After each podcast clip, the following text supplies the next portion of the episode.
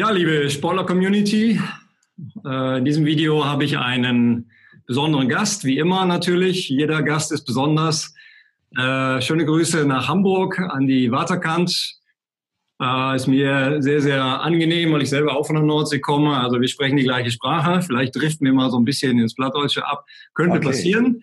Ja, ich darf in diesem Video Nils Schulz-Rutenberg begrüßen, der ja nicht nur Arzt ist und in Göttingen, Hamburg und Südafrika sein Medizinstudium absolviert hat, sondern seit 2001 sich auch äh, nicht nur mit Allgemeinmedizin, sondern auch über den Tellerrand hinaus geschaut hat, äh, niedergelassen ist und sich mit dem Thema Ernährungsmedizin sehr stark beschäftigt und ähm, ja diesen ganzheitlichen Ansatz vertritt und in diesem Zusammenhang nicht nur äh, Otto Normal Patienten betreut, sondern eben auch einige Leistungssportler.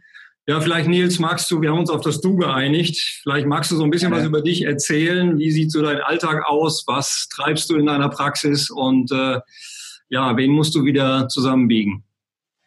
Ja, hallo Jens, äh, schöne Grüße aus Hamburg. Vielen Dank, dass ich dabei sein darf.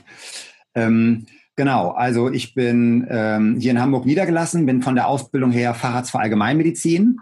Also habe die klassische hausärztliche Ausbildung gemacht, habe mich aber wie du schon gesagt hast, sehr früh schon als junger Klinikarzt spezialisiert auf Ernährungsmedizin und im weiteren Sinne dann Prävention und Gesundheitsmedizin. Also mir war immer schon wichtig, dass man Menschen hilft, die Gesundheit zu erhalten, die Gesundheit wiederherzustellen, nicht nur Medikamente zu verschreiben, nicht nur Symptom, Symptome zu behandeln, sondern äh, wirklich äh, ursächlich daran zu gehen. Ähm, ja, und äh, deswegen habe ich damals schon angefangen, 2001 äh, war das, Ernährungsberatung anzubieten, eine wöchentliche Gruppe. Das habe ich seitdem auch bis heute jede Woche quasi gemacht. Okay. Ähm, das sind heutzutage natürlich schwerpunktmäßig Gruppen, wo es ums Thema Gewichtsreduktion geht, Gewichtsoptimierung und dann aber auch eben Essen als Medizin. In letzter. Zeit hatte sich ja zumindest ein bisschen rumgesprochen, dass man über seinen Lebensstil, gerade über, auch über Ernährung, wahnsinnig großen Einfluss hat auf die Frage, wie geht's mir, wie fühle ich mich, wie fit bin ich und auch wie gesund bin ich oder werde ich. Und ähm, so dass ja die Ernährungsmedizin, denke ich, schon allmählich einen gewissen Stellenwert bekommt. Und darum kümmere ich mich auch in meiner Praxis. Also zu mir kommen Patienten, die ernährungsmedizinische Probleme haben, Fragestellungen haben, da sind Menschen, die chronisch erschöpft sind, chronisch müde sind, die fitter werden wollen. Da sind Menschen, die Magen-Darm-Probleme haben. Da sind ähm, Menschen, die zu oder abnehmen wollen. Und die Sportler natürlich, wo es geht, äh, darum, Regeneration zu verbessern, chronische Reizzustände, ne, diese, diese Dinge, die man oft so orthopädisch, physiotherapeutisch nicht so ganz greifen kann. Warum blockiert der Körper immer wieder? Warum sind immer wieder Muskelprobleme da? Ähm, Reizzustände, dieses Thema, ne, kommen wir sicherlich noch drauf, chronische Entzündungen ja, das sind so die Dinge, die ich so in der Praxis mache und nebenbei mache ich Ausbildungen für Trainer, äh, für Ärzte ähm, und in Unternehmen machen wir äh, Programme für Führungskräfte und Mitarbeiter, wo es auch um das Thema Gesundheitsmanagement geht, BGM. Ja, ich habe in einer langen Liste an äh, Aus- und Weiterbildungen gelesen, dass du ähm, ja eine ganze Latte von unterschiedlichsten Dingen gemacht hast. Du hast gerade schon erwähnt, also ganzheitlich, ganzheitlich medizinischer Ansatz. Ähm, Kannst du mal so ein bisschen so deine, deine Philosophie erklären? Wie gehst du an die Leute ran? Ja, nehmen wir mal ein ganz einfaches Beispiel. Äh, Achillessehnenverletzungen waren für mich vor 15 Jahren, als ich in der Sportreha gearbeitet habe, war das für mich eine rein orthopädische Kiste. Ja. Ähm, heute hat man natürlich einen ganz anderen Blick, wenn man äh, durch die einzelnen Fachgebiete so durchgegangen ist. Wie siehst ja. Also wenn ich die Patienten sehe, ist es oft so, dass die geschickt werden vom Orthopäden oder Physiotherapeuten oder vom Osteopathen, weil die feststellen, dass sie vielleicht irgendwann nicht mehr wirklich weiterkommen oder weil die Heilungsprozesse erschwert sind oder verzögert sind. Und dann ähm, ist aus meiner Sicht eben ganz wichtig, sich nochmal klar zu machen, was ist mit dem Immunsystem los? Also mhm. der Einzige, der ja wirklich Heilung macht, ist ja der innere Arzt. Ne? Wir als normale Ärzte können ja nur von außen die, die Umstände verbessern. Also letztendlich geht es darum, die Selbstheilungskräfte wieder zu aktivieren, wieder zu stärken. Und das, was die Selbstheilungskräfte blockiert, nämlich oft die Entzündung, die, die, den Vitamin- und Nährstoffmangel, ähm, solche Prozesse zu verbessern, überhaupt mal zu objektivieren durch spezielle Laboranalysen, um dann dem, dem, dem Patienten oder dem Sportler eben zu helfen, dass er wirklich da einen Durchbruch schafft. Also wenn jemand eine chronische Reizung der Achillessehne hat, sind das in der Regel ja Entzündungsprozesse heutzutage bekannt als stille Entzündung, Silent Inflammation ist das Stichwort. Ja. Und das behandeln wir durch Ernährungsumstellung, immer in Ergänzung mit äh, Stressmanagement, äh, Schlafoptimierung, je nachdem, wo so die Baustellen sind ne, im Leben des Einzelnen. Aber da können wir eine ganze Menge machen und äh, dadurch die Selbstheilungskräfte wieder, wieder fit machen. Jetzt ist dein Schwerpunkt äh, hauptsächlich Ernährung, habe ich verstanden, aber du bindest halt alle Themen mit ein, also Stress, äh, individuelle Stressfaktoren, die, die eine Rolle spielen, die ähm, ja eine Entzündung fördern können oder auch ja. das Pass zum Überlaufen bringen können. Genau. Ähm, wie gehst du denn ernährungsmedizinisch jetzt auf solche, ich sag mal, einfache äh, Entzündungen? Es gibt ja Hirnentzündung, Neuroinflammation, es gibt äh, äh, ein Tumor, bildet auch eine Inflammation. Ähm, nehmen wir mal die ganz einfache orthopädische Fragestellung. Ja, also die, ähm, das, da, wir würden eben gucken, ob wir Hinweise haben, auch im Labor für chronische Entzündungsprozesse. Da gibt es bestimmte Labormarker, da gibt es TNF-Alpha, Interleukine, also das sagt jetzt im Laien nicht so viel. Auf jeden Fall vielleicht als Botschaft, wenn das normale große Blutbild oder ne, das Routinelabor, wenn das in Ordnung ist, der, der normale CRP-Wert, dann ja. heißt das nicht, dass nicht versteckte Entzündungen im Körper ablaufen. Die kann ich nur, nur erfassen und nur messen, wenn ich Spezialdiagnostik mache. Mhm. Und äh, das ist aus meiner Sicht immer so ein ganz wichtiger Punkt. Die meisten Patienten und Sportler kommen zu mir und sagen, im Labor sei nichts oder man hat nichts gefunden und dann guckt man sich das an und dann wurde ein großes Blutbild gemacht. Und das ist natürlich erstmal ganz gut, wenn das in Ordnung ist, aber wir haben heutzutage viel, viel tiefergehende und bessere Möglichkeiten, um mhm. Immunsystem und, und Stoffwechselprozesse zu untersuchen. Ähm, das kennst du auch aus der ne, PNI. Und, ähm, und die, das gucken wir uns dann an. Und dann haben wir auch ganz andere Ansatzpunkte und ganz andere Möglichkeiten. Also das ist wichtig. Ich, ich bin schon so, dass ich da auch ne, harte Diagnostik, sanfte Therapie, so diesen Ansatz verfolge. Also dass wir dass wir sehr, sehr detailliert ähm, untersuchen, sehr, sehr mhm. speziell auch untersuchen können. Leider muss man sagen, heutzutage vieles ist noch keine Kassenleistung. Ne? Das sind dann zum Teil Selbstzahlerleistungen, aber die meisten die Patienten, die kommen, die wissen das auch und die kennen diese Problematik. Ja. Und dann können wir, je nachdem, wie die Konstellation ist, können wir da entsprechend rangehen. Und dann müssen wir, ne, dann gucken wir antientzündliche Ernährung, gucken wir, was fehlt an Vitalstoffen. Das, da haben wir ja einen bevölkerungsweiten Mangel. Ne? Auch bei Menschen, die versuchen, sich gut zu ernähren, sehen wir häufig trotzdem noch die Mangelerscheinungen. Das wird zwar immer noch von Teilen in der Szene äh, bestritten, aber das ist, das Ganze ist messbar und objektivierbar. Und dann gucken wir, je nachdem, wie die Situation ist, individuell, ne, personalisierte Medizin ist so das Stichwort, gucken wir individuell, wo sind Ansatzpunkte, wo können wir was machen. Und für den Sportler ist immer ganz wichtig, denke ich, dass wir ihm auch schwarz auf weiß zeigen können, dass das nicht irgendwie Pech ist oder oder, oder Zufall oder so, sondern dass da gewisse Prozesse laufen. Und so wie du sagst, dieses, dieses Bild mit dem überlaufenden Fass, das beschreibt es, glaube ich, ganz gut.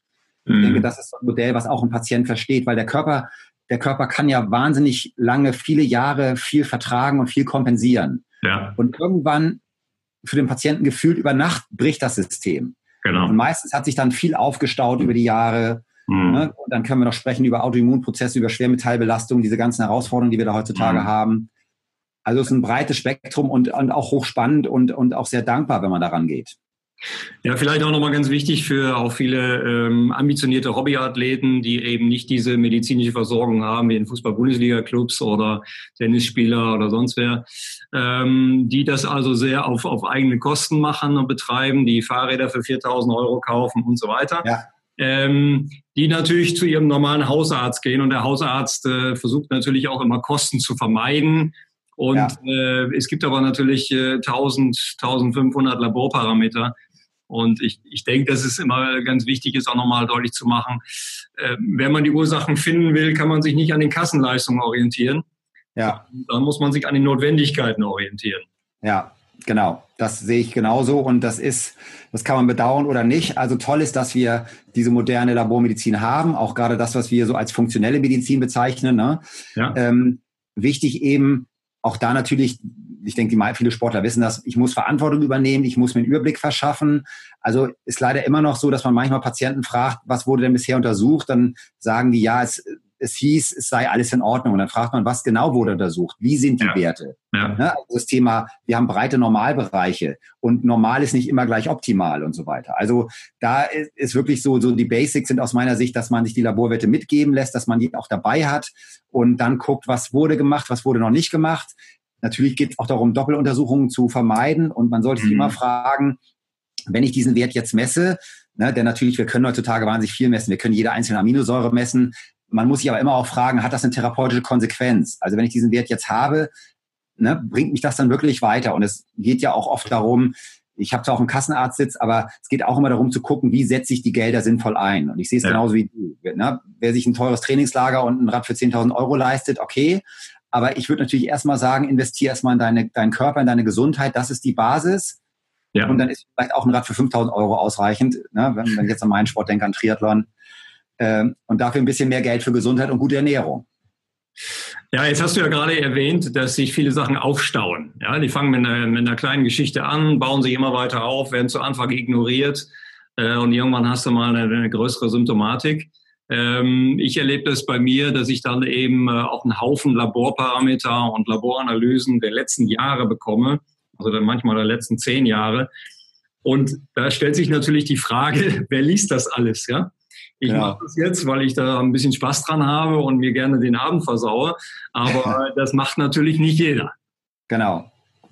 Also es ist, ist halt so, muss man ganz klar sagen, in der klassischen Kassenarztmedizin haben wir, haben wir einfach das Problem, dass wir einen enormen Zeit- und Kostendruck haben. Ja. Und das ist, das darf man auch den, den Ärzten nicht vorwerfen, sondern das ist ein Problem im Gesundheitswesen. Absolut. Dazu kommt noch, dass wir Deutschen bis zu 18 Mal im Jahr zum Arzt gehen. Damit, das war auch europäischer Spitzenrekord, ja. wo man sich auch fragen muss, ob das immer so eine gute Idee ist. Ja, und das, das hat eben Konsequenzen. Und das führt dazu, dass die Ärzte nur noch ganz wenig Zeit haben und dann geht es eben auch mal schneller. Ja. Deswegen ist es natürlich wichtig, dass man sich einen, einen Berater sucht, einen Therapeuten sucht oder einen Arzt sucht, der anders aufgestellt ist und der sich auch Zeit nehmen kann dafür. Ja, hier wäre es ja auch wünschenswert, wenn man, äh, ich sag mal, ein Netzwerk hätte von, von Fachleuten, denen man vertraut. Genau. Also jetzt genau. auch im, im, in der Medizin, dass ihr, ne, du machst es jetzt selber, die Ernährungsmedizin, aber dass man halt jemanden neben sich hat, eine Tür weiter oder zwei Straßen weiter, ja. der auch ähnlich tickt, der die gleiche Philosophie hat. Genau. Der auch entsprechend holistisch rangeht. Genau. Also Netzwerk ist ganz wichtig. Ich glaube, keiner, ähm, der wirklich versucht, ganzheitlich komplementär zu arbeiten, kommt heutzutage ohne gutes Netzwerk aus, weil es einfach zu vielschichtig ist und zu komplex geworden ist und Deswegen, so wie ich vorhin auch gesagt habe, wir haben gute Kooperationspartner im Bereich Orthopädie, Osteopathie, Physiotherapie, ähm, die, die Personal Trainer und äh, ne, Coaches, Berater aus verschiedenen Bereichen. Ich, manchmal braucht man Psychotherapeuten, wo man mal schneller rankommt. Manchmal reicht ein Mentaltrainer vielleicht für bestimmte Fragestellungen oder ein Stresscoach. Also ja. ist, glaube ich, ganz wichtig. Und ich denke mal, äh, das ist ja auch ein Zeichen ja, von, von, von Qualität, wenn man ein gutes Netzwerk hat. Und ohne das geht es nicht. Richtig. Ich will mal den Bogen schlagen, so ein bisschen wieder zum Sport. Ich hatte heute Morgen hatte ich eine, eine, ähm, eine junge Frau, die äh, mit, mit 21 einen Tumor bekommen hat im, äh, in der Leber und äh, seit fünf Jahren onkologisch behandelt wird und keinen einzigen Satz zum Thema Ernährung bisher gehört hat. Also ja. Äh, ich war ein bisschen erschrocken und entsetzt, als ich die Geschichte gehört habe.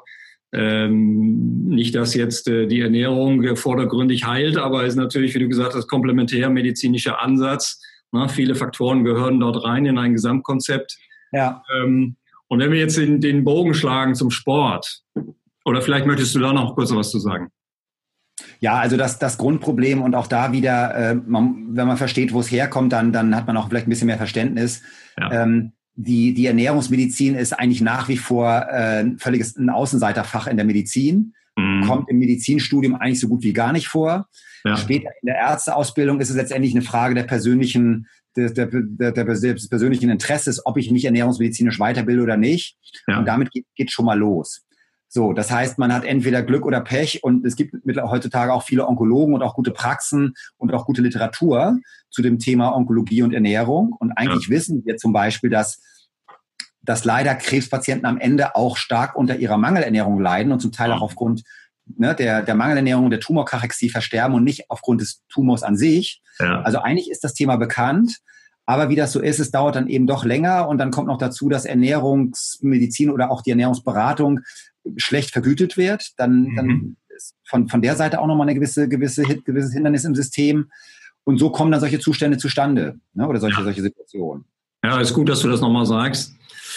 Ähm, es ist auch, glaube ich, nicht äh, ähm, fahrlässig, wenn auch ein Mediziner für seine, für seine Leistung, die er nebenbei äh, hochkompetent betreibt, jetzt im Bereich der Ernährungsmedizin, ähm, auch ein gewisses Honorar nimmt. Ne? Genau, geht auch gar nicht anders. Also das machen eigentlich alle. Deswegen, ähm, deswegen sind auch viele der der Spezialisten als wenn äh, der als Ärzte sind auch deswegen in der Privatpraxis niedergelassen, mhm. ähm, weil sie das übers Kassensystem kaum noch abbilden können wirtschaftlich. Ja, das ist bedauerlich, aber leider ist das System so aufgestellt. Mhm. Ähm, ja. Ja, aber wir leben ja im Bereich Ernährung eben, dass, dass viele Leute haben kein Problem, sich für 50.000 Euro, Euro ein neues Auto zu bestellen. Aber wenn es dann um, äh, um die Ernährung geht, dann wird hier und da gespart. Dann genau. werden Grundnahrungsmittel äh, verwandt, die ich zum Beispiel seit 15 Jahren nicht mehr zu mir nehme. Und das ja. ist in der Beratung natürlich dann häufig ein, ein, großes Problem. Du hast mit Widerständen zu tun, weil ja. der Otto-Normalverbraucher, ähm, der ist einfach aus meiner Sicht auch komplett falsch informiert. Ja, und ja. durch die Werbung, die massive Werbung durch die Industrie auch äh, so ein bisschen Gehirn gewaschen. Ja, Absolut. Also es gibt ja so ein paar ganz einfache Ernährungsregeln. Ne? Eine lautet, äh, ist, ist am besten Lebensmittel, für die keine Werbung gemacht wird. Ja. Ne? Und, und die, die beste Regel lautet aus meiner Sicht, ist Lebensmittel, die keine Zutatenliste haben. Ja. Wenn man dann nach dieser Regel durch einen normalen Supermarkt geht, fallen eigentlich 90 Prozent der Produkte schon mal raus. So und damit wird kein Geld gemacht, da gibt es keinen Umsatz. Und äh, deswegen, ne, klar, die Leute haben letztendlich eine Gehirnwäsche bekommen, aber wenn wir mal so ein bisschen kritisch uns angucken, die Ernährungsszene der letzten Jahre, wo man auch mal die, die, die Meinungsführer, die Deutsche Gesellschaft für Ernährung sich angucken kann, dann haben wir letztendlich im fachlichen Bereich, auch äh, im Bereich der Therapeuten und Ärzte auch eine Art Gehirnwäsche bekommen ja. Wenn wir an ganzen Mythen denken zum Thema Fett macht Fett und Fett ist böse oder. Ja, die, die Kohlenhydratmast, die hier propagiert wurde von, von vielen. Ja. Äh, das sind alles so Dinge, wo man jetzt endlich mal zugegeben hat oder zugeben musste, auch die DGE, dass da vieles schiefgelaufen ist. Ja, und ihr seid ja auch als, äh, als, als Verband, ich, ich weiß nicht welcher Verband ist, aber massiv Sturm gelaufen gegen diese ganze Diabetes-Geschichte, ähm, was ja einfach auch nicht mehr passt. Ja? Nee, also beim, beim Diabetes ist es eigentlich ganz einfach. Wir hatten jetzt Ende letzten Jahres nochmal große Studien aus England von dem Professor Taylor, der gezeigt hat, 90 Prozent der Typ-2-Diabetiker, also 90 Prozent der Zuckerkranken sind heilbar. Ja. wenn man eine entsprechende Ernährungsumstellung macht, 90 Prozent, muss man sich mal vorstellen, was das an, äh, an Potenzial bietet für mehr Gesundheit, für mehr Lebensqualität, aber natürlich auch ein, was, was für ein Einsparpotenzial das bedeutet. Aber ja, leider, ne, Professor Frohböse bei dir aus Köln, ne, der, der Leiter der Prävention, hat das neulich sehr schön gesagt im Interview. Ähm, Im Gesundheitswesen sind 250 Milliarden Euro gut verteilt. Und da gibt ja. es einfach viele, die nicht unbedingt Interesse haben, dass wir jetzt umverteilen in Richtung Prävention. Und das ja, klar. ist leider so. Und deswegen ist, glaube ich, das geht nur über Eigenverantwortung und äh, über Aufklärung. Jetzt hat, wie du gerade schon gesagt, der, der Vater von ähm, der, der Crossfitter, äh, Jack LaLanne heißt er, glaube ich. Ähm, der hat gesagt, if man made it, don't eat it. Ja, auch interessant. Finde ich ein schöner ja. Spruch. Ja. Ähm, und ja, man sieht zum Beispiel in der, in der Paleo-Szene, ich weiß nicht, ob du das verfolgst, aber da gibt es eben diese Tendenzen, ne, mit, mit Real Food zu arbeiten. Und ja, ja lass mal die Brücke zum, zum Sport schlagen. Ja. Ähm, da, ich komme sehr viel rum in verschiedenen Sportarten. Ich bin auch hier und da, werde ich mal von einem Bundesliga-Club gerufen, ähm, wo dann die, die klassische Schulmedizin oder auch die Schulernährung nicht mehr weiterkommt.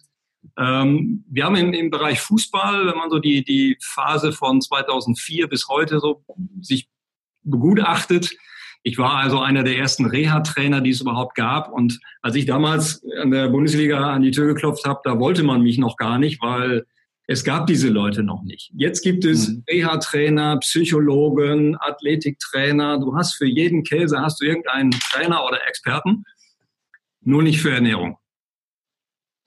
Ja, es ist auch ist zum Teil noch so, genau. Es, es ist wirklich spannend, wenn man sich das mal überlegt. Ähm, wir, wir sehen ja immer wieder, es braucht einfach doch lange Zeit, bis sich so gewisse Erkenntnisse durchsetzen. Also um es mal positiv zu formulieren, ich, ich sehe immer mehr Bereiche oder auch, auch im Fußball, ähm, wo, wo Leute einen neuen Weg gehen, wo, äh, wo Ernährungsberater dazugeholt werden, wo man auch im Team arbeitet. Oft ist es ja so klassisch, dass der Mannschaftsarzt vielleicht eher einen orthopädischen Schwerpunkt hat. Ja. Und dann holt man sich jemanden dazu, der vielleicht die Ernährung abdeckt. Und da gibt es in Deutschland gute Beispiele. Ich sag mal so, ne, Leipzig, Hoffenheim, das Netzwerk von dem, von dem Dr. Mosetter zum Beispiel ist da sehr gut. In, Im internationalen Bereich oder auch der in Deutschland der Tuchel zum Beispiel, die ja auch neue Wege gegangen sind wo, und gesagt haben, wir brauchen diesen Hybrid-Hochertragsweizen nicht mehr zum Beispiel. Ne? Ja. zuckerarme Ernährung, Glykoplan-Konzepte und so weiter. Im internationalen Bereich, Pep Guardiola, solche Beispiele. Ne? In Barcelona wird auf sowas geachtet. Ähm, das kommt, das kommt mehr und mehr. Und ich fand es immer noch interessant, ich ver vergleiche es halt mit dem Triathlon, ne, wo wir viele ambitionierte Hobbysportler haben, die mhm. sehr, sehr gut mit sich selber umgehen, die sich sehr interessieren für Ernährung, für Leistungsoptimierung auf natürlichem Weg. Ja. Und, und oft ist so ein, sage ich mal, berufstätiger Vater und, und Hobby-Triathlet ist oft ernährungsmäßig wesentlich besser geschult als ein Profi in der ersten Bundesliga, ja, absolut, der, eigentlich, absolut. der eigentlich lebt von seinem Körper und von seinem Kapital. Ja. Ne? Ähm, aber es hat noch keine Priorität so richtig. Nee, noch nicht. Aber ich, genau, aber je nachdem. Also das ist, Problem ist immer ein bisschen, wenn das Kind im Brunnen gefallen ist, dann ist es oft so, äh, und das sind auch die Profis, die wir gesehen haben, dann, dann werden die Menschen sensibler und dann fragt man sich vielleicht, Mensch, gibt es vielleicht doch noch Zusammenhänge? Und dann ist man auch eher offen für das Thema Regeneration, ne, unterstützen durch Ernährung, Leistungsfähigkeit erhalten. Du hast ja jetzt auch den ein oder anderen äh, Kicker mal betreut, äh, sportmedizinisch. Was hast du da für Fälle gehabt? Äh, du musst jetzt keinen Namen nennen, aber nur mal so, was zu, mit welchen Problemen kamen die zu dir? Ja, also es waren letztendlich verschiedenste Bereiche. Wir haben hier aus dem Profifußball Bundesliga Leute gehabt. Wir haben hier Profi-Handball, als es den noch in der Bundesliga gab. Wir hatten Profi-Eishockey hier in Hamburg ja eine ganze Zeit lang. Da haben wir Spieler mit betreut. Und dann habe ich einfach aus dem Triathlon-Bereich äh, viele gehabt und auch ein paar Olympiateilnehmer. Äh, letztendlich ist es oft so, dass es geht um die Infektanfälligkeit. Ja. Und das heißt einfach gehäufte Erkältung, was ja. natürlich in der, in der, in der Wettkampfvorbereitung, äh, wenn es um Weltmeisterschaft Olympia geht, da ist natürlich jede Woche enorm wichtig. Und wenn da mal so ein Infekt dazwischen kommt und die Leute können ein, zwei Wochen nicht richtig trainieren, damit geht schon los. So, oft, oft, ja, kann man sich natürlich immer fragen, geht es Richtung Übertraining, aber aus meiner Sicht eben ganz häufig, wir haben die Vitalstoffmängel, ne, den Vitamin D-Mangel, Q10-Mangel, Omega-3-Mangel. Allein dadurch ist das Immunsystem dann platt. Ähm, so, und dann gibt's natürlich je nach, je nach System oder je nach Verein immer noch die Widerstände. Das heißt, ne, wir müssen das alles ohne Supplemente schaffen, was erfahrungsgemäß kaum noch geht in vielen Bereichen. Also sowas, Effektanfälligkeit wäre ein Thema. Dann muskuläre Probleme, dass man einfach sieht, der Muskel macht immer wieder zu. Also mhm. Muskelentzündung, Muskelschmerzen, Knochenödeme, ähm, Sehnenreizungen, äh, Bänder, Sehnen und so weiter, Schwachpunkte im Bereich der Faszien, ne, wo wir dann auch gucken über Faszienernährung, dass wir das ver verbessern. Also oft sind es die Dinge, die nicht so massiv sind, aber wo man doch merkt, es, ich bin nicht richtig voll, voll im Saft und ich bin nicht richtig in meiner Mitte so. Also viele kleinteilige Dinge, die sich dann am Ende zu einem großen Problem potenzieren. Genau, zum Beispiel sowas. Das kann gut sein. Ähm, jetzt hast du schon so Q10 und solche Sachen erwähnt. Der, der, der Laie kann damit relativ wenig wahrscheinlich anfangen. Ja. Wir sind dann, wir sind dann in Mitochondrien. Ähm, kannst du mal so, so die, die, die wesentlichen Parameter, die, die du jetzt präventivmedizinisch auch empfehlen würdest, welche, welche sollten äh, Hobbyathleten ähm, regelmäßig prüfen lassen aus deiner Sicht? Ja, also um nochmal so, ne, grundsätzlich ist es so, neben den Hauptnährstoffen, Kohlenhydrate, Eiweiße, Fette, brauchen wir ja auch die Mikronährstoffe. Mikronährstoff ist der Sammelbegriff für Vitamine, Mineralien, Spurenelemente. Ne, abgekürzt auch Mikroernährung genannt. So, und viele reden, und das ist auch so ein bisschen so der Schwerpunkt gewesen der klassischen Ernährungsberatung, reden über Kohlenhydrate, Eiweiße, Fette, aber wo wir eigentlich die größten Probleme sehen, sind aus meiner Erfahrung die Mikronährstoffe. Ja. Und da gibt's wieder zwei Lager. Die einen sagen, wer sich gut ernährt, der ist mit allem gut versorgt und der braucht keine Nahrungsergänzung. Und wenn man das mal hinterfragt, dann sind das fast alles Menschen, die keine oder, oder Therapeuten, die keine Messung machen. Hm. Aus meiner Sicht ganz eindeutig, und das sehen wir auch in unserem Netzwerk und an den, wenn wir uns mit Experten treffen, jeder, der Messungen macht, und zwar hochwertige Mikronährstoffanalysen, der weiß, dass wir einen massiven Mangel haben. Ja. Nicht bei jedem, nicht bei jedem in der gleichen Ausprägung, aber doch in vielen, vielen Bereichen. Am bekanntesten ist Vitamin D-Mangel, das hat sich zum Glück mal langsam rumgesprochen. ähm, Eisen, Vitamin B12 wird auch in der klassischen Medizin immer mal wieder gemessen, aber natürlich können wir auch da weitergehen. Magnesium messen, Q10 messen, Omega-3-Fettsäuren messen. Sowas mache ich jeden Tag in meiner Praxis und dann sehen wir da schon massive Probleme. Mhm. Und das ist einfach eine grundlegende Voraussetzung für Leistungsfähigkeit, für Gesundheit, für schnelle Regeneration. So, das eine ist einfach, ne, das ist sozusagen eine Grundlage. Also mein Körper besteht zu 100 Prozent aus meinem Essen. Und wenn ich nicht die, die notwendigen Bausteine esse, dann gibt's auf kurz oder lang Probleme. Ja. Am Anfang bin ich einfach nicht optimal leistungsfähig. Das tut dann noch nicht weh. Aber ich merke vielleicht, dass ich nicht wirklich an mein Leistungsoptimum komme. Später ist es so, Regeneration wird schlechter, dann gehe ich eher ins Übertraining und dann kommen irgendwann auch die Probleme. Ne? Bis hin zu Krankheiten, die später kommen. Und andersrum, wir haben Studien, dass Vitamin D die Leistungsfähigkeit verbessert. Wir haben Studien, dass 300 Milligramm Q10 signifikant die Leistungsfähigkeit verbessert, placebo kontrolliert, ne? Doppelblindstudien und so weiter. Also das ist dieses Thema natürliche Leistungssteigerung, biologische Leistungsoptimierung. Ne? Kein Doping, keine illegalen Substanzen, sondern ganz natürlich.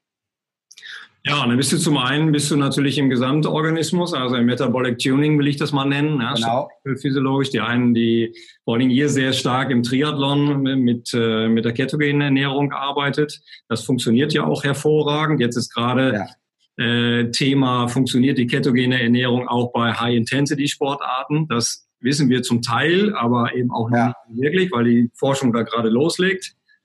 Ähm, ja, empfiehlst du ketogene Ernährung für deine vor allen Dingen Außerathleten? Also ich, ich, ich denke, Ernährung ist immer individuell und ich glaube wirklich, da gibt es viele Wege, die nach Rom führen und am Ende ist so ein bisschen, wer Volkert hat recht. Es gibt Athleten, so wie du sagst, die, die profitieren sehr davon, für die funktioniert das gut hm. und für andere funktioniert es nicht so gut. Und ich glaube, man, ähm, das eine ist, man darf sich da auch rantasten ein Stück weit. Also wir, wir ich habe mal so Beispiele erlebt, wo, das war jetzt hier im Schwimm, äh, Schwimmsport, Olympiastützpunkt Hamburg, da kam ein neuer Ernährungsberater, der hat eigentlich einen sehr guten Ansatz vertreten, aber der hat die Leute quasi von heute auf morgen komplett die Kohlenhydrate entzogen. Und das ist natürlich so ein Weg, und das das mitten in der Saison, das ist natürlich klar, was da passiert. Die sind alle weggebrochen. Ja, klar. So, das darf, sowas darf halt nicht passieren. Und dann, dann kriegt natürlich auch so eine Ernährung ein schlechtes Image. Also, ja, das war gut gedacht, aber schlecht gemacht sozusagen. Also, ich denke, individuell gucken, herantasten und für sich, für sich gucken, was funktioniert für mich, wo, was ist, was bin ich auch für ein Typ.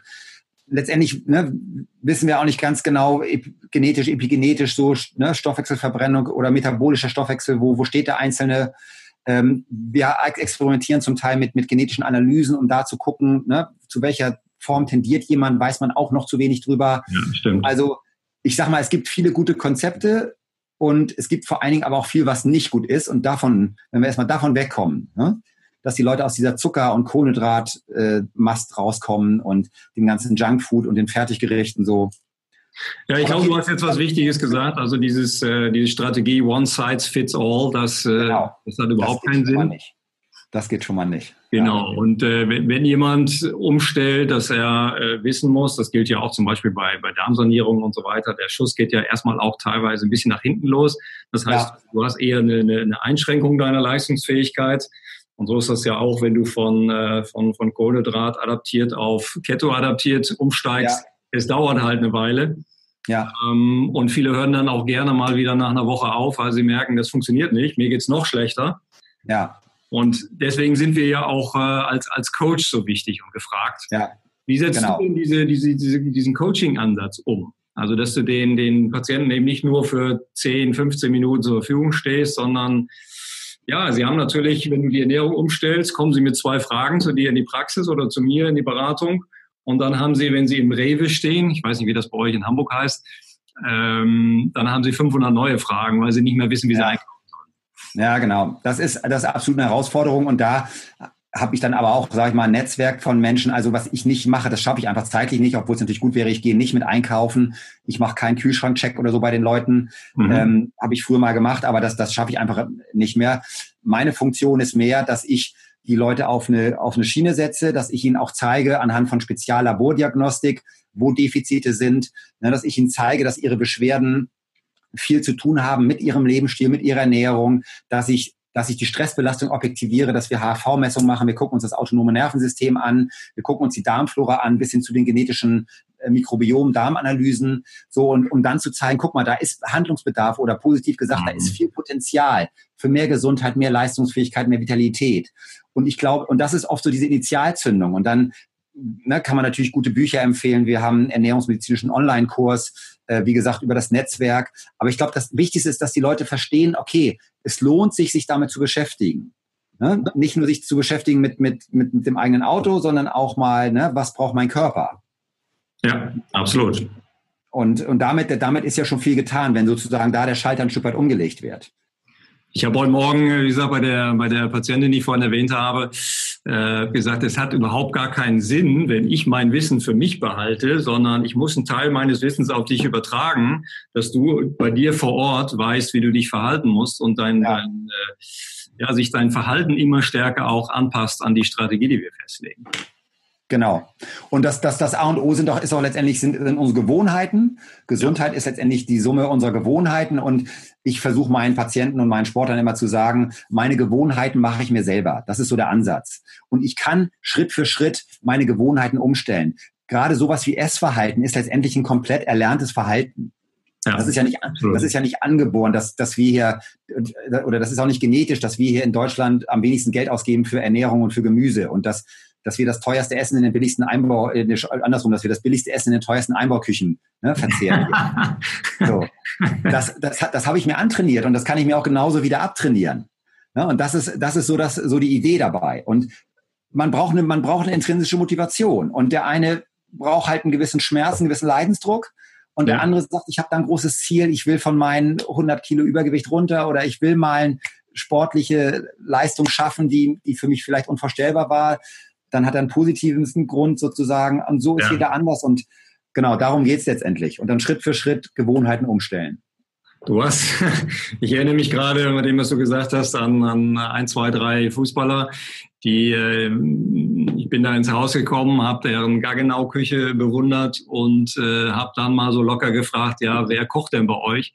Ja. Und äh, dann kamen zwei große Fragezeichen und äh, ein, ein Finger zeigte dann auf die Pinnwand ja. Und da war dann Pizzamann und äh, genau. wie sie alle heißen, ja, die ganzen Bringdienste. Genau. Ja. Und äh, genau. die, die zum Teil noch nicht mal wussten, wie man überhaupt die Küche anstellt. Ja, also wie, ja. benutzt man einen Herd und solche Sachen. Also genau. häufig dann schon an den Basics. Genau. Und ähm, du fängst halt manchmal bei Adam und Eva an. Und, ja. und ich bin ja auch ein totaler Befürworter der sogenannten orthomolekularen Medizin, du ja auch, also Mikronährstoffmedizin. Ja ähm, allerdings nicht unreflektiert, ohne auch die Basisernährung vernünftig zu organisieren. Genau, genau, sehe ich genauso. Die Basis ist natürlich die normale alltägliche Ernährung. Äh, Stichwort Gemüse, sekundäre Pflanzenstoffe, das sind ja Dinge, an denen kommen wir nicht vorbei. Da, das ist ja ein Riesenforschungsbereich, Zehntausende von Stoffen, die wir zum großen Teil noch gar nicht kennen. Das ist immer die Basis, also biologisch, hochwertig, regional, saisonal, so als Stichwort. Ne? Ja. Und, und dann da drauf und ich würde immer sagen, möglichst laborbasiert, da drauf dann eine gezielte Ergänzung, das ausgleichen, was ich heutzutage eben nicht mehr bekomme. Ja, absolut. Das, das kann man jetzt bedauern oder nicht, aber ich hatte gerade kürzlich wieder so chemische Analysen. Da hat man hier aus der Großverpflegung in Hamburg, ne, wo, wo Menschen mittags essen gehen jeden Tag, ähm, Speisen im Labor chemisch analysieren lassen. Da waren überhaupt keine Vitamine messbar. Das ist ganz wichtig, weil du kennst die Diskussion auch. Ne? Das heißt immer noch, wer sich gesund ernährt, ist mit allen Nährstoffen versorgt. Wer in dem Bereich versorgt wird, Groß, Großkantine, äh, der, der hat, da war alles unterhalb der Messwert, der Messgrenze. Ne? Chemische Analysen in einem akkreditierten Labor. Das ja. ist jetzt nicht irgendwie esoterisch Verschwörungstheorie, sondern das ist messbar, schwerste, schwerster Vitaminmangel sozusagen im Essen. Und von diesem Essen kann ich nicht wirklich ähm, mich gut versorgen. Dann sind wir ganz schnell wieder bei unseren offiziellen Empfehlungen, Deutsche Gesellschaft für Ernährung. Offiziell gibt es das ja alles nicht, ne? Nee, das ist auch genauso wie äh, die Renten sind sicher. Das ist auch äh, theoretisch richtig. Und und ich meine jetzt, äh, ich weiß nicht, ich mache jetzt seit, ich bin seit 2006 bei, bei meinen Patienten Vitamin D. Ich mache seit, seit ne, für zehn Jahren mache ich diese Vitaminanalysen. Das kann man jedem zeigen. Ne? Wir haben hunderte, wenn nicht tausende von Analysen gemacht. Äh, das ist messbar. So. Ja. Und das Komische ist, in diesem Bereich diskutieren viele ohne eine Grundlage. Absolut. Also, kein, kein, kein Arzt würde auf die Idee kommen zu sagen, 25 Prozent der Deutschen haben Bluthochdruck, du bist der vierte Patient heute, also hast du Bluthochdruck. Messen, Wissen, Handeln ist der Ansatz. Und das vertreten wir auch in der, in der, in der modernen Ernährungsmedizin. Und ich kann den Omega-3-Mangel messen und ich kann die, die Mikronährstoffe, die Mineralien im Vollblut oder intrazellulär messen und dann habe ich saubere Messwerte und dann weiß ich, wo jemand steht. Und dann kann ich ihn beraten. Und deswegen, das ist, das ist leider, das ist sehr ärgerlich, muss man auch sagen. Und das, da tun mir die Patienten auch manchmal leid, weil wir, weil wir, weil Patienten natürlich auch durch die Presse teilweise eine Gehirnwäsche bekommen mhm. und weil teilweise auch schlechte Studien gemacht werden. Und interessanterweise werden genau diese Studien dann groß in der Presse äh, breit getreten, so nach dem Motto, Vitamine bringen nichts, Vitamine schaden eher. Wenn man mhm. sich aber die Details anguckt, dann ist der ganze Studienaufbau oft, oft miserabel. Ja, ne? absolut. Im Bereich der Omega-3-Fettsäuren, das habt ihr, glaube ich, auch im Kongress, ne? Ja, mehrfach, ja. Genau, das haben wir im Bereich der Vitamine, wo wir sehen, da, da wird künstliches Vitamin E hochdosiert gegeben, ohne Messungen. Äh, da wird in der Select-Studie, da wird Selen gegeben, blind, für, bei Leuten, die gar keinen Mangel haben, ne, so dass sie fast in eine Selenvergiftung reinkommen. Dann wird gesagt, Selensupplementation bringt gar nichts, also nach dem Motto, Vitamine bringen wieder nichts. Solche Ansätze, das ist das ist so dilettantisch, das ist so, so, äh, so schlecht. Ja, und fällt erstmal gar nicht auf. Herr Clemens von Schacki, einer der, der bekanntesten Omega-3-Experten, der genau. hat mir gesagt, äh, ihm, äh, er hat das jetzt gerade aktuell kritisiert, dass, dass viele Studien, die im Bereich, zum, im Bereich Omega-3-Fettsäuren gemacht wurden, ja. schon allein die Einschlusskriterien falsch gesetzt hatten. Genau. Deshalb am Ende auch gar nichts Vernünftiges dabei rauskam. Genau. Wir liegen sozusagen jetzt auf der Waage mit den paar, die, die aussagekräftig sind. Wie soll genau. sich jetzt der Laie daran orientieren? Genau. Genau. Und das ist genau das Problem. Und das ist auch jetzt, das wird jetzt auch in den nächsten Jahren spannend, wenn jetzt die ersten Vitamin D-Studien kommen. Man darf sich bewusst machen, dass es, das Ganze funktioniert ja wie ein Orchester, diese ganzen Vitamine und Mikronährstoffe. Wenn da ein Baustein fehlt, ist das System schon instabil. Ja. Das heißt, wenn ich jetzt einem Patienten Vitamin D gebe, und der hat aber nicht genug Magnesium und der hat nicht genug Aminosäuren und der hat nicht genug Vitamin K2, dann kann es durchaus sein, dass das Vitamin D ihm gar nichts bringt. Ja. Und dann, wenn ich so, wenn ich so eine Studie mache, dann kann das Ergebnis sein, dass Vitamin D in dieser Studie keinerlei positive Effekte zeigt. Und ja. da können wir wetten, dann, dann wird das wieder breitgetreten, hm. wo man eigentlich sagen muss, so, so geht kein Automolekularmediziner vor. Ja. Das wäre ja so, als, als wenn wir unseren Patienten und Sportlern sagen würden, du darfst jetzt äh, dich gut ernähren, aber du darfst keinen Sport machen und nicht gut schlafen und bloß nicht meditieren ne, und auch sonst nichts Gesundes machen, würden wir ja auch nicht machen. Ja, klar. Und deswegen dieser Ansatz, einzelne, ist natürlich auch klar, einzelnes, also ne, manche kaufen sich dann künstliches Vitamin E in der Apotheke, weil sie gehört haben, das soll gut sein, kippen das rein, bringt nichts. Ne? Ja. Wir mhm. haben Studien bei Sportlern, die nehmen, die nehmen ein Gramm Vitamin C über eine gewisse Zeit. Damit, damit blockiere ich mir die Trainingseffekte, weil ich mir den, den gesunden oxidativen Stress kaputt mache. Mhm. Ne? Bringt ah, auch nichts. Ist auch in Studien bewiesen. Also, mhm. und da hat die, da hat die Kritik natürlich auch recht. Dieses Gießkannenprinzip und viel hilft viel ist natürlich ein ganz großer Mist. Ja.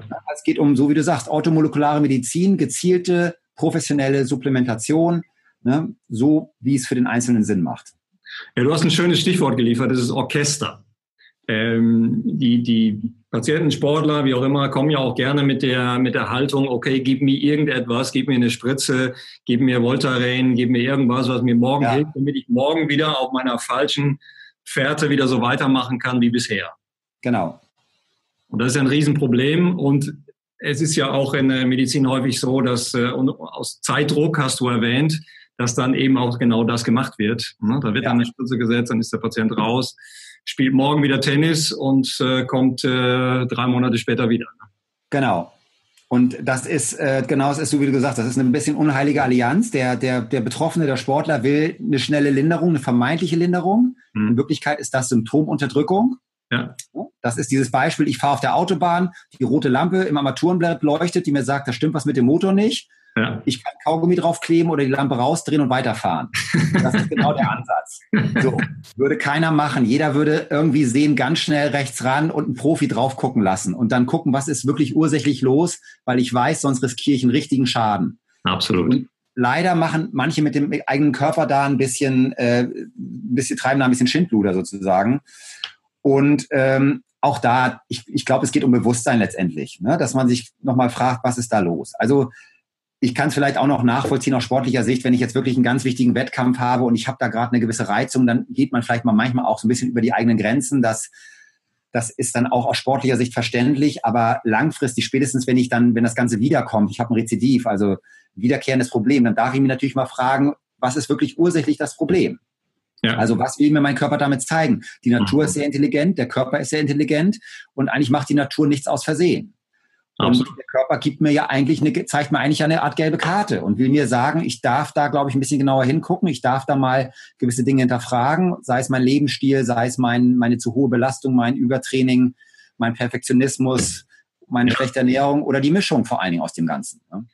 Ja, jetzt, jetzt, jetzt wird schon sehr komplex. Ne? Ähm, du hast ja das Orchester erwähnt, also viele Faktoren, die zum einen negativ wirken können, aber die auch dann wiederum, wenn man die Homöostase umdreht, dann auch wieder in die, in die Gesundheitsrichtung gehen können.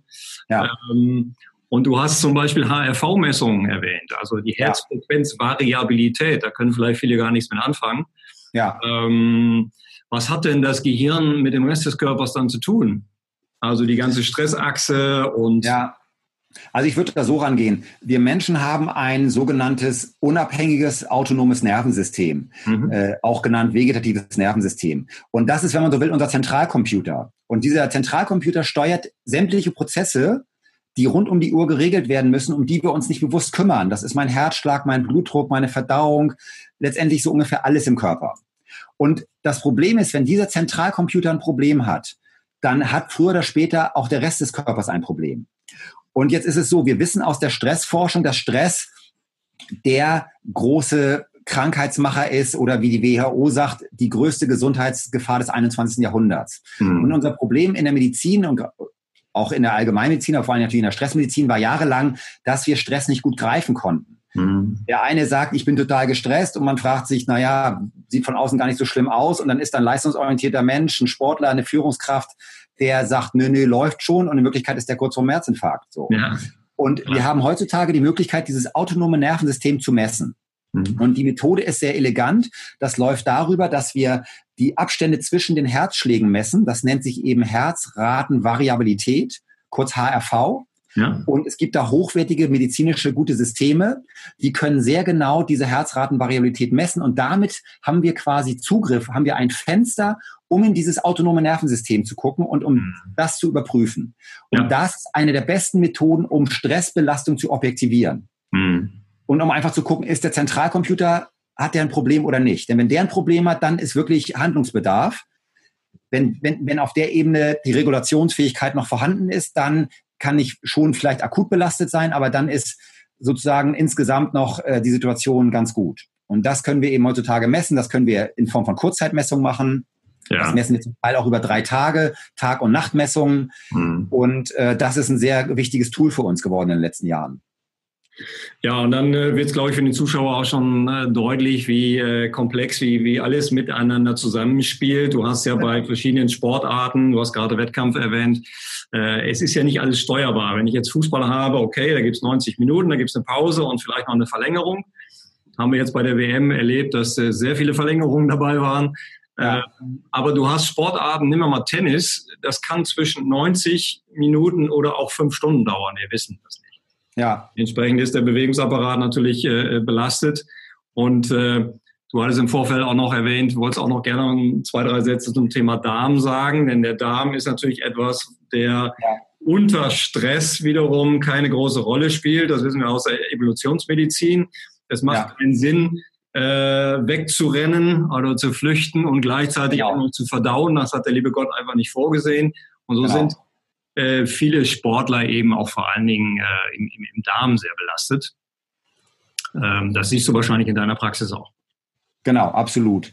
Ähm, auch Darm ist auch wieder ein spannendes Thema. Jahre bis Jahrzehnte lang Außenseiterdisziplin. Ne, ja. Da haben sich die, die Naturheilärzte, die, die Heilpraktiker darum gekümmert. In den letzten Jahren zum Glück großes Thema geworden, auch in der, in der klassischen Forschung, Mikrobiomforschung, ne, weil ja. es neue Messmittelmöglichkeiten gibt, mit genetischen Analysen dazu arbeiten. Also was wir schon lange wissen, und da können, können wir natürlich zu den alten Chinesen gucken, die wissen das seit, seit tausenden von Jahren, Gesundheit sitzt im Darm und der Tod sitzt im Darm. Ein bisschen moderner formuliert, 80 Prozent des Immunsystems oder die Immunzellen etwa sitzen im Darm. Und deswegen ist ein gesunder Darm und äh, gesunde Darmflora ist eine ganz wichtige Grundlage für Gesundheit, für Heilungsprozesse. Wir haben direkte Verbindung zwischen Darm und Gehirn, ne? Stichwort Gut-Brain-Axis so. Ja. Also Stress, Stress wirkt sich auf den Darm aus und andersrum noch viel stärker. Die überwiegende Menge an Glückshormon Serotonin wird zum Beispiel im Darm produziert. Andersrum, wir kennen das Thema Durchfall vor der Prüfung. Ne? Ich habe me mhm. mentalen Stress ja. und das wird eins zu eins an den Darm runtergemeldet. Also da gibt es viele Beispiele, woran man sehen kann, wie eng das miteinander in Verbindung steht. Und das gilt letztendlich für alle Bereiche. Und wenn ich Stress habe, fördert das ein Darmprobleme, den durchlässigen Darm, Leaky Gut, war wahrscheinlich auch schon mal Thema, riesen, riesen Problem heutzutage. Mhm. Durchlässige Darm fördert dann wieder die Entzündung, die Autoimmunprozesse. Und so kann man sagen, hängt alles miteinander zusammen. Ne? Ja, ich habe ich hab ein schönes Beispiel im Kopf. Mich hat vor, vor, weiß nicht, zwei, drei, vier Jahren, habe ich mal einen Physiotherapeut angerufen mittags und sagte, ich habe hier einen Spieler, der muss andauernd auf Toilette. Ähm, hast, du, hast du eine Idee, was mit dem ist? Ich sage, ja, was ist denn heute? Ja, heute Abend spielen wir. Ja. ja was, was für ein Spiel? Ja, Champions League. Und ja. äh, was ist mit dem Kicker? Äh, ja, gut, er hat jetzt vor, vor zwei, drei Stunden gesagt bekommen, dass er heute Abend wieder spielen muss. Und äh, der hat jetzt die letzten vier Wochen nicht gespielt. Ja. Ja, klingt, klingt nach einem klassischen stressbedingten Phänomen. ja, nur mal um so deutlich zu machen, wie das zusammenspielt. Genau. Wer ist, wenn reagiert, ja ganz gut. Obwohl ja. das Individuum Stress hat. Ja, ähm, genau. Und da bisschen kann man Magnesium, ein bisschen meditieren vielleicht. ja, ja, genau, genau. Ja. Ähm, ja, vielleicht kannst du noch mal ganz grob auch da was zu sagen, denn, denn viele Hobbyathleten äh, machen ja auch Selbstmedikation, ähm, werfen sich entweder Schmerzmittel rein oder ja, wie ich das erlebe bei Sportlern, die sehr viel in der Welt unterwegs sind, da guckt dann mal ein Turnierarzt drauf, da gibt es dann Eisenmangel, damit reflektorisch wird Eisen gegeben, dann gibt es äh, ein Darmproblem oder es gibt ein Infektionsproblem, dann wird ein Antibiotikum gegeben. Also da, da finden Sachen sehr, sehr schnell reflexartig statt. Ja. Ähm, und sehr viel Selbstmedikation. Kannst du vielleicht mal so mit so einem mahnenden Zeigefinger nochmal der Community ein bisschen aus ärztlicher Sicht was dazu sagen? Ja, also äh, breites Thema darf man natürlich sehr vorsichtig sein. Das eine ist, wir in Deutschland haben schon ein Problem mit zu viel Antibiotika-Verordnung. Man muss sich immer wieder bewusst machen, Antibiotika sind nur in bestimmten Fällen von bakteriellen Infektionen wirklich indiziert. Ja. Ähm, das ist immer noch eine falsche Vorstellung, dass Leute gerne mal bei Erkältung, bei, bei normalen Infekten, die virusbedingt sind, nach Antibiotika fragen. Also wir in Deutschland haben da schon ein Problem. Und im Ausland ist auch meine Erfahrung, ist das oft noch viel extremer. Mhm. Da wird bei allen möglichen Problemen und Wehwehchen werden gleich Antibiotika verordnet. Teilweise, glaube ich, ist das dann auch schwer zu erkennen, weil die ne, Beschriftung, die, die sprachliche Probleme, man erkennt vielleicht nicht sofort, was auf der Verpackung da jetzt draufsteht und gemeint ist. Ja. Also keine gute Idee, gerade wenn das zu häufig ist, weil wir dann wiederum den Darm schädigen, weil äh, Antibiotika sich negativ auswirken auf unsere Zellkraftwerke, auf die Mitochondrien und so weiter. Also wirklich nur, wenn es medizinisch indiziert ist, wenn es keine andere Möglichkeit gibt und nicht prophylaktisch und nicht im breiten Umfang und nicht länger als nötig, was Antibiotika angeht.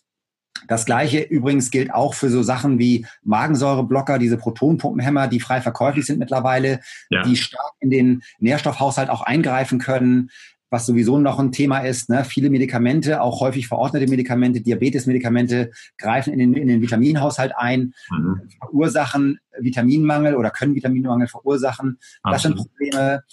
Dann sind wir eigentlich in der modernen Sportmedizin weg, äh, oder sage ich mal, die modernen Sportmediziner sind weg von diesem ständigen Verordnen von äh, nicht steroidalen Antirheumatika, sprich Ibuprofen, Diclofenac, diese ja. ganzen Geschichten, ja. weil das einfach äh, auch Probleme macht, weil das äh, gewisse Selbstheilungsmechanismen schädigt, weil das die Sehnen und Bänder und Faszien schädigen kann, mhm. weil das Magen-Darm-Probleme machen kann.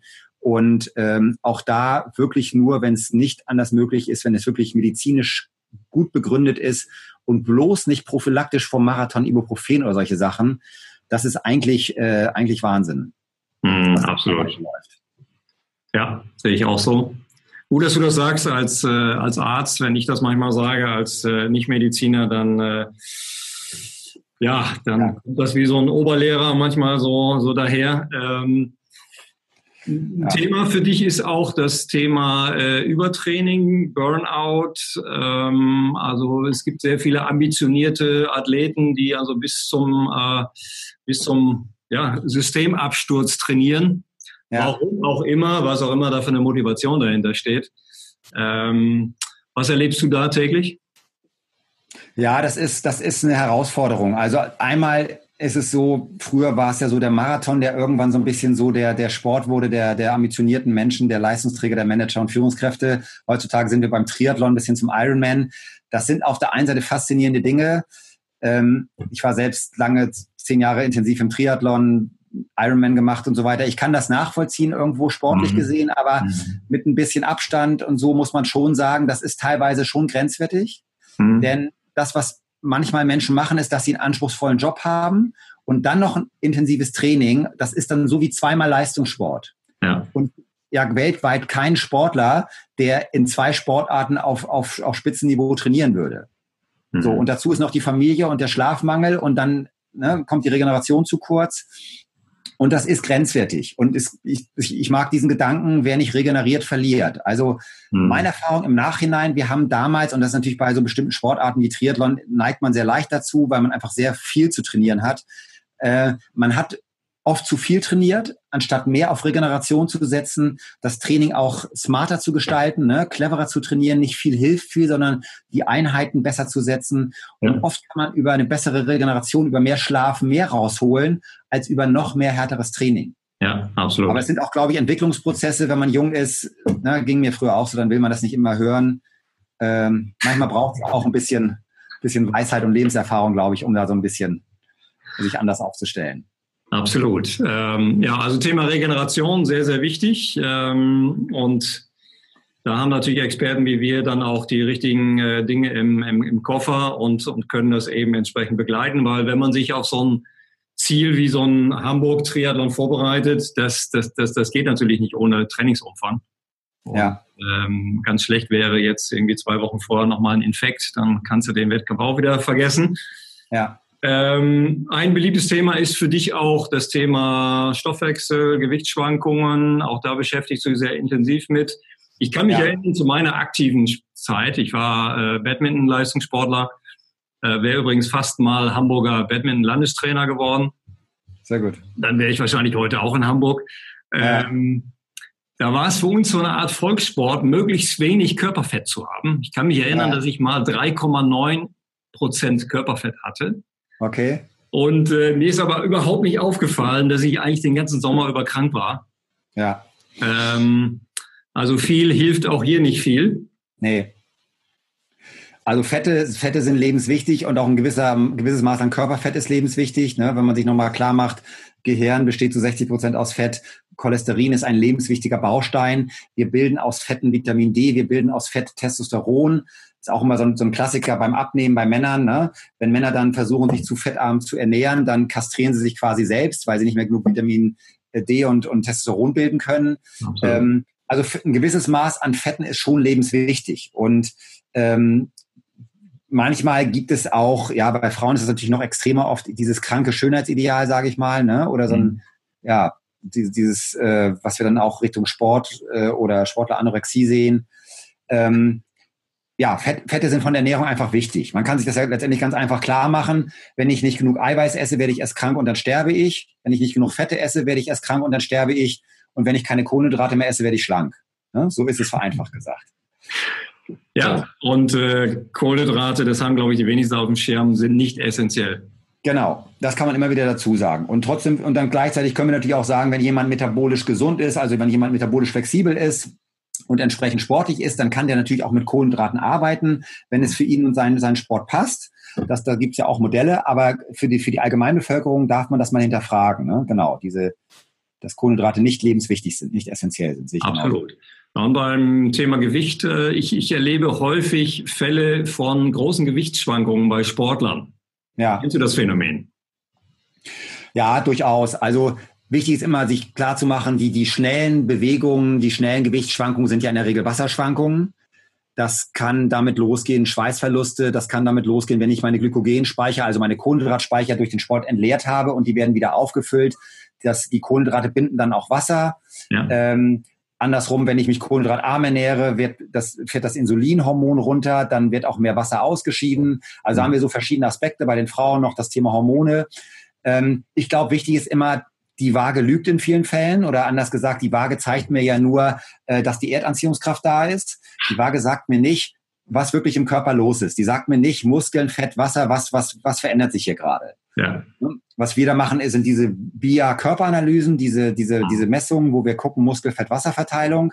Ja. Äh, aber ansonsten meine Empfehlung, gerade wenn es ums Gewichtsmanagement geht, weniger auf die Waage, mehr auf den Körper hören, Spiegelbild und vor allen Dingen Ruhe bewahren. Und gerade wenn es um Tagesschwankungen geht, glaube ich, ist wichtig, cool zu bleiben und vielleicht ein bisschen zu beobachten, ein kleines Protokoll auch mal zu schreiben. Wenn ich das und das mache, hat das die und die Ergebnisse. Ne? Wenn ich mich dann zu Insulin betont ernähre, dann mache ich mehr Östrogene, das kann wiederum Wassereinlagerung fördern und so weiter. Also da würde ich so ein bisschen gucken. Ne? Oft sehen wir, sehen wir da die Probleme. Und das Wichtigste ist nicht verrückt machen, weil sonst mache ich, habe ich wieder Stress und wenn ich Stress habe, ja. dann habe ich ein Grundsatz, großes Absolut. Problem. Ja. Ja, ich glaube, die Zuschauer hören raus, dass das äh, Thema nicht so einfach ist, wie es häufig immer dargestellt wird. Wenn es um, äh, um Körpergewicht geht, dann ist es auch nicht so, dass äh, 50 Kilokalorien weniger oder mehr dann viel helfen oder einen, äh, ja, einen Impact haben, sondern es sind, sind, viele, viele Themen, die da eine Rolle spielen. Du hast gerade die Hormone erwähnt bei Frauen. Ähm, bei Frauen mehr als bei Männern logischerweise. Auch die greifen in den ganzen Stoffwechsel ein ja. und äh, verändern ihn auch. Ja, ja von daher ähm, ist so ein bisschen der Appell, sich auch an Leute wie, wie du in Hamburg oder ich in Köln oder auch andere Leute, die sich eben ja mit einem ganzheitlichen Ansatz auseinandersetzen.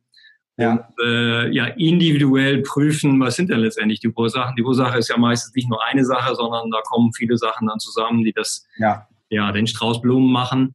Ja. Ähm, hast du einen Appell so zum Schluss für, ja, für den Hobbyathleten, was äh, auf, auf also, was soll. Ja? Ja. Also vielleicht einfach grundsätzlich, Bewegung ist die beste Medizin und Sport zu machen ist großartig, von daher dranbleiben. Ne, mhm. das ist ganz wichtig so. Äh, ne, könnte man lange jetzt drüber sprechen, was, was Bewegung für tolle Effekte hat äh, auf den Körper, auf die Gesundheit, äh, dass wir biologisch ganz anders äh, alt werden, wenn wir uns körperlich betätigen. Also von daher grundsätzlich dranbleiben, weiter Sport machen. Belastungen immer ein bisschen anpassen an die jeweilige Situation, immer fragen, wo stehe ich gerade, wenn ich gerade beruflich, familiär vielleicht viel um die Ohren habe, macht es nicht Sinn, noch ein großes Sportprojekt dazu mir auf die Schultern zu laden. Ja. Und ähm, ja, was unser Thema angeht, Ernährungsmedizin, würde ich einfach sagen, dein Körper besteht zu 100 Prozent aus deinem Essen und in diesem Sinne achte darauf, was du dir einkaufst und was du in deinen Körper hineinlässt. Hast du da nochmal so, so fünf Basics vielleicht oder, oder sechs oder sieben, wo du sagst, da, da sollten alle mal drauf achten, da sollten sie die, die Lupe drauflegen? Ich würde sagen, natürliche Lebensmittel, also am besten Produkte ohne Zutatenliste, mhm. Gemüse, möglichst Bioqualität, mhm. bisschen Fleisch, bisschen Fisch, wer möchte, auch mhm. hohe Qualität, mhm. das ist wichtig. Zucker möglichst gar nicht oder so wenig wie möglich. Mhm. Modernen Weizen, modernes Getreide würde ich auch weglassen. Milch, je nach Typ auch, sehe ich auch eher ein bisschen kritisch. Ja. Äh, und vor allen Dingen das ganze andere möglichst alles nicht. Ne? Und ansonsten Ausnahme bestätigen die Regel so vielleicht. 80-20-Regel, ne? 80 Prozent vernünftig, gesund, 20 Prozent mal Ausnahmen, je nach Zielstellung, je nach Krankheit. Aber es ist einfach ganz wichtig, wir haben vielleicht nochmal auch für ne, Menschen, die bestimmte Beschwerden haben, Erkrankungen, Autoimmunerkrankungen, was auch immer, wir haben so ein Riesenpotenzial ne, im Bereich Ernährung, Gesundheit, Essen als Medizin. Und äh, das kann ich nutzen. Ja, und es gibt was teilweise sehr ungenutzt. Genau. Ist, es gibt ja. so ein, eins meiner Lieblingszitate vielleicht noch, ähm, egal wie der Vater einer Krankheit heißt, die Mutter heißt in den meisten Fällen falsche Ernährung. Absolut. Ja, ich glaube, das ist ein schönes, äh, ein schönes Schlusswort oder ja, damit können wir eigentlich äh, den, den Tag abschließen. Ähm, ja, ich bedanke mich auf jeden Fall für die vielen Informationen, die du uns geliefert hast. Ähm, wo kann man dich denn finden, wenn man dich jetzt sucht? Vor allen Dingen, man ist im Norden unterwegs und man sucht jetzt ja. jemanden, den man auch noch physisch besuchen kann. Ja, also unsere Praxis ist hier in Hamburg zentral in der Hafen City. Ähm, www.ernährungsmediziner.de.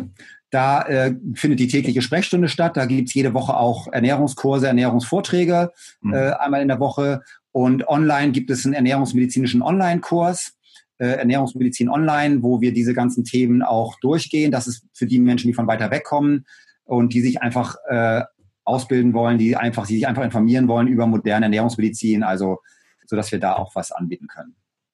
Sehr schön. Also du hast gesagt, sich weiterbilden können. Es ist nicht nur ein Thema, äh, der Arzt weiß und ich mache das, was der Arzt sagt, sondern na, ne? der informierte Patient. Jeder ist seines Glückes Schmied und jeder hat genau. sein, jeder ist der Regisseur seines eigenen Lebens. Genau. Es ist immer nur die Frage, wie er die Informationen für sich in seinem Umfeld nutzt. Genau. Ja, Nils, vielen Dank. Vielen Dank, Jens. Und äh, ich hoffe, wir hören uns bei irgendeinem anderen Kongress äh, sicherlich nochmal wieder. Ja. Äh, denn du hast Autoimmunerkrankungen als mögliche erwähnt. Also da werden sich die ja. immer wieder kreuzen. Ja. Schöne Grüße, meine Geburtsstadt Köln. Ja, richtig ja. aus. Okay, alles Gute. Dankeschön. Ciao. Vielen Dank. Tschüss.